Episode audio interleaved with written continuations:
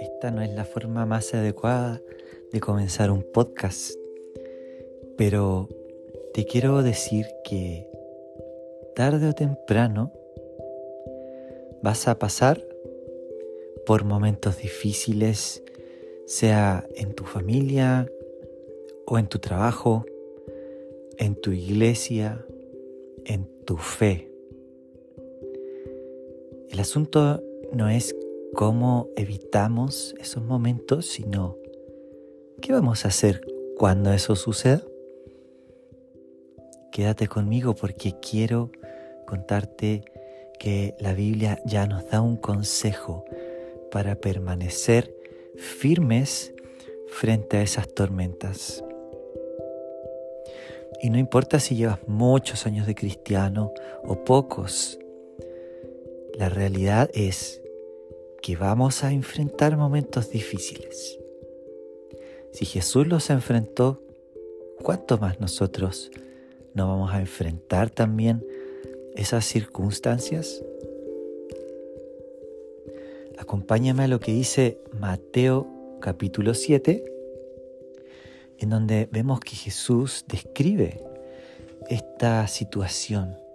Dice, en el contexto de haber predicado uno de los sermones más conocidos de la historia, conocido como el Sermón del Monte, que comienza en el capítulo 5, en el que Jesús da unas preciosas enseñanzas. Todo este sermón termina así. Mira, versículo 24 de capítulo 7 de Mateo. Todo el que escucha mi enseñanza y la sigue es sabio, como la persona que construye su casa sobre una roca sólida. Aunque llueva cántaros y suban las aguas de la inundación y los vientos golpeen contra esa casa, no se vendrá abajo porque está construida sobre un lecho de roca. Sin embargo, el que oye mi enseñanza y no la obedece es un necio, como la persona que construye su casa sobre la arena. Cuando vengan las lluvias y lleguen las inundaciones y los vientos golpeen contra esa casa, se derrumbará con un gran estruendo. Esto es algo así como el cuento de los tres chanchitos. no sé si lo escuchaste cuando en tu niñez que habían tres casas y la última casa era la más firme y el lobo sopló, sopló y, no pudo contra esa casa. Bueno, eh, Jesús ya nos da un, un, cuento, no un cuento, sino que una enseñanza mucho más poderosa, porque está hablando de que ese cimiento, esa roca sólida, son sus enseñanzas, es su palabra. Así comienza diciendo, todo el que escucha mi enseñanza y la sigue es sabio como la persona que construye su casa sobre una roca sólida. Vale la pena entonces preguntarnos, hacer una introspección, decir, ¿cuál es el fundamento de mi fe? Déjame darte ejemplos de cuáles pueden ser fundamentos de la fe, fundamentos que no son sólidos, sino que más bien son como eh, cimientos arenosos, cimientos en los cuales no se, no se puede construir realmente una casa. Algunos de esos cimientos arenosos son, por ejemplo, la figura de una personalidad espiritual como un líder. Usualmente cuando este líder falla o comete una equivocación, las personas terminan alejándose del Señor porque no construyeron su casa sobre la roca. Esto no significa que no nos vaya a afectar si algo así sucede, por supuesto, pero estamos hablando de cuál es el cimiento, qué es lo más importante, sobre qué está construida la fe. Y evidentemente un cimiento no puede ser una persona que es pecador como nosotros.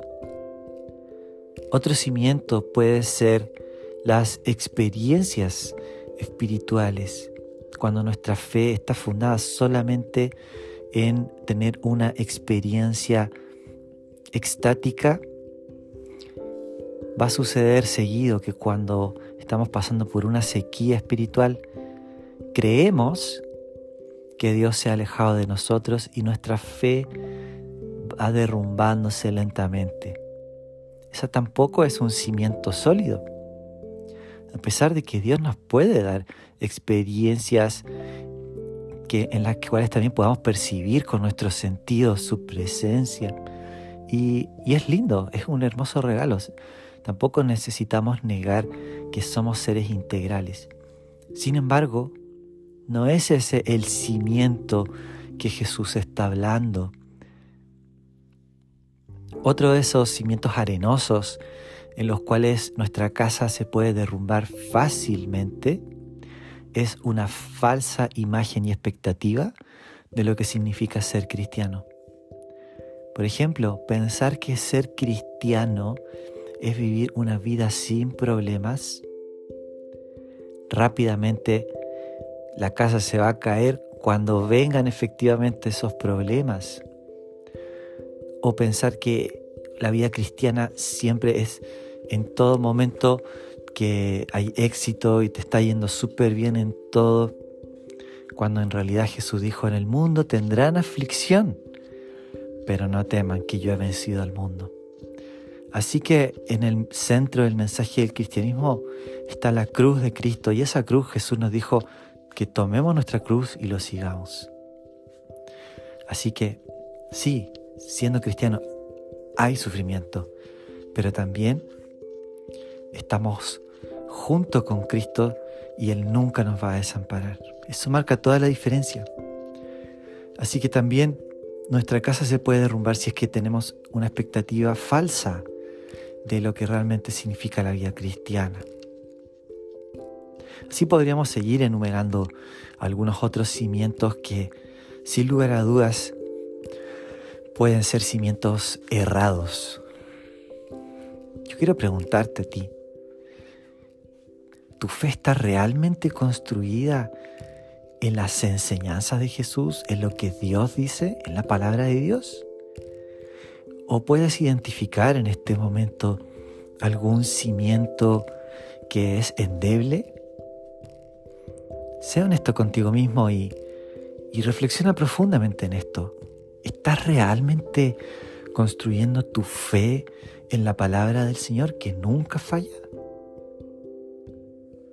Voy a volver a leer este pasaje bíblico para que con esta pregunta en la mente podamos volver a meditarlo. Dice, todo el que escucha mi enseñanza y la sigue es sabio, como la persona que construye su casa sobre una roca sólida. Aunque llueva cántaros y suban las aguas de la inundación y los vientos golpeen contra esa casa, no se vendrá abajo porque está construida sobre un lecho de roca. Sin embargo, el que oye mi enseñanza y no la obedece es un necio, como la persona que construye su casa sobre la arena. Cuando vengan las lluvias y lleguen las inundaciones y los vientos golpeen contra esa casa, se derrumbará con un gran estruendo. Así que la palabra del Señor nos anima a que podamos construir nuestra fe sobre las enseñanzas de Jesús y no de una forma teórica, sino de una forma vivencial. Todo el que escucha mi, palabra, mi enseñanza y la sigue es sabio. Así que vamos a elevar una oración al Señor. Vamos a decirle, Señor, queremos construir nuestra casa sobre la roca. Señor Jesús, esta palabra nos interpela, nos exhorta y queremos realmente sacar esos cimientos que no son sólidos. Señor, te miramos a ti. Tú eres una roca firme, tu enseñanza es un cimiento sólido para nuestra vida y necesitamos obedecerla, necesitamos ponerla en práctica. No queremos ser cristianos que solamente tienen información, sino que queremos vivir tu buena noticia, queremos vivir el Evangelio. Señor, enséñanos, enséñanos porque queremos construir nuestra casa sobre la roca. Señor, gracias porque no es en nuestras propias fuerzas, sino que es en tu poder y en tu gracia que podemos obedecer tus mandamientos. Y te decimos que sí, que aquí estamos para ti. Enséñanos hoy día a dar más pasos de fe, Señor. Por tu gracia oramos, Señor, y en tu nombre Jesús. Amén.